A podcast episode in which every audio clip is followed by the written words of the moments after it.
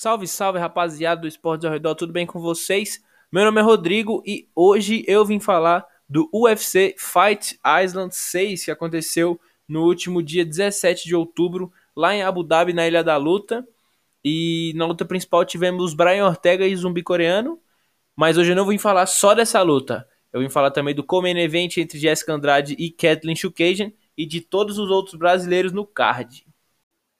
Bom, e a primeira brasileira da noite foi a Poliana Botelho, ainda no card preliminar, perdeu para a canadense Gillian Robertson por decisão unânime, tá? Uma vitória clara e dominante da Gillian Robertson. É, ela amarrou a luta no solo e não deu chance para a brasileira, né? A brasileira que troca mais, é melhor em pé. A Gillian não teve dificuldade para botar para baixo e amassou principalmente os dois últimos rounds. Eu marquei 2 a 1 para ela.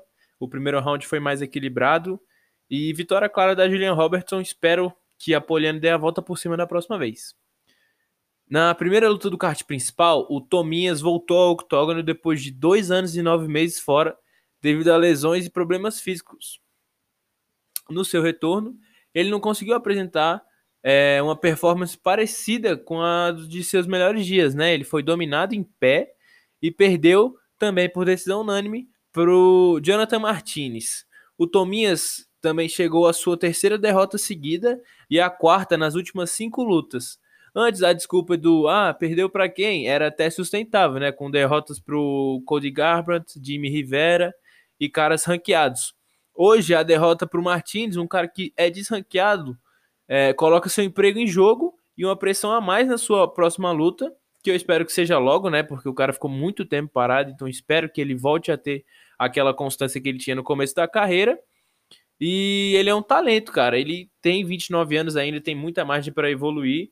E eu acho que esse tropeço na carreira dele foi mais por causa do tempo afastado, né, cara? Dois anos e nove meses é muita coisa. Até o próprio Brian Ortega voltou muito bem e tal, mas dois anos, cara, nove meses. Acrescidos nove meses de dois anos ainda, pior as coisas, né? E, pô, problema no olho, né? Aquela cirurgia que ele fez no olho, é, afeta muito, além do físico, psicológico do lutador, né? Então, eu espero que o Tominhas vá se reacostumando, que ele tenha o tempo para se reacostumar com o octógono, porque ele é um cara realmente muito bom. Agora tem que ver, né? Porque cinco, quatro derrotas nas últimas cinco lutas. Vamos ver o que, que o chefão Dana White vai fazer. Na outra luta, o Cláudio Silva Hannibal não fugiu do, do roteiro dos outros brasileiros e foi dominado nos três rounds, perdendo assim também por decisão unânime. É, um fato interessante é que essa derrota interrompeu uma, sequ... uma sequência de 14 vitórias do Hannibal, que só tinha perdido na sua estreia como profissional. É, Para o brasileiro é um baque forte, tá? Ele, ele tá no UFC faz seis anos e tem seis lutas. Ele tem uma frequência muito baixa para alguém que quer mais dentro do, da empresa, né? E para um cara que já tem 38 anos, complica mais um pouco. É, ele chegou a vencer o Leon Edwards, né? Acho que na primeira luta dele no UFC, assim, enfim, ainda no começo. É, ele ficou muito tempo afastado também do octógono.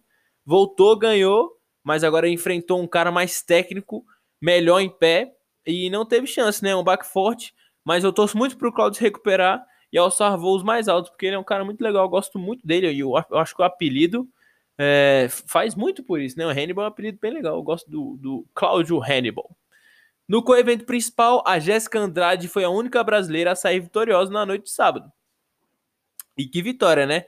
Na sua primeira luta na nova categoria, a Jéssica nocauteou a Kathleen Chukagian no final do primeiro round, com golpes certeiros na linha de cintura e se tornou a primeira mulher a vencer em três categorias diferentes.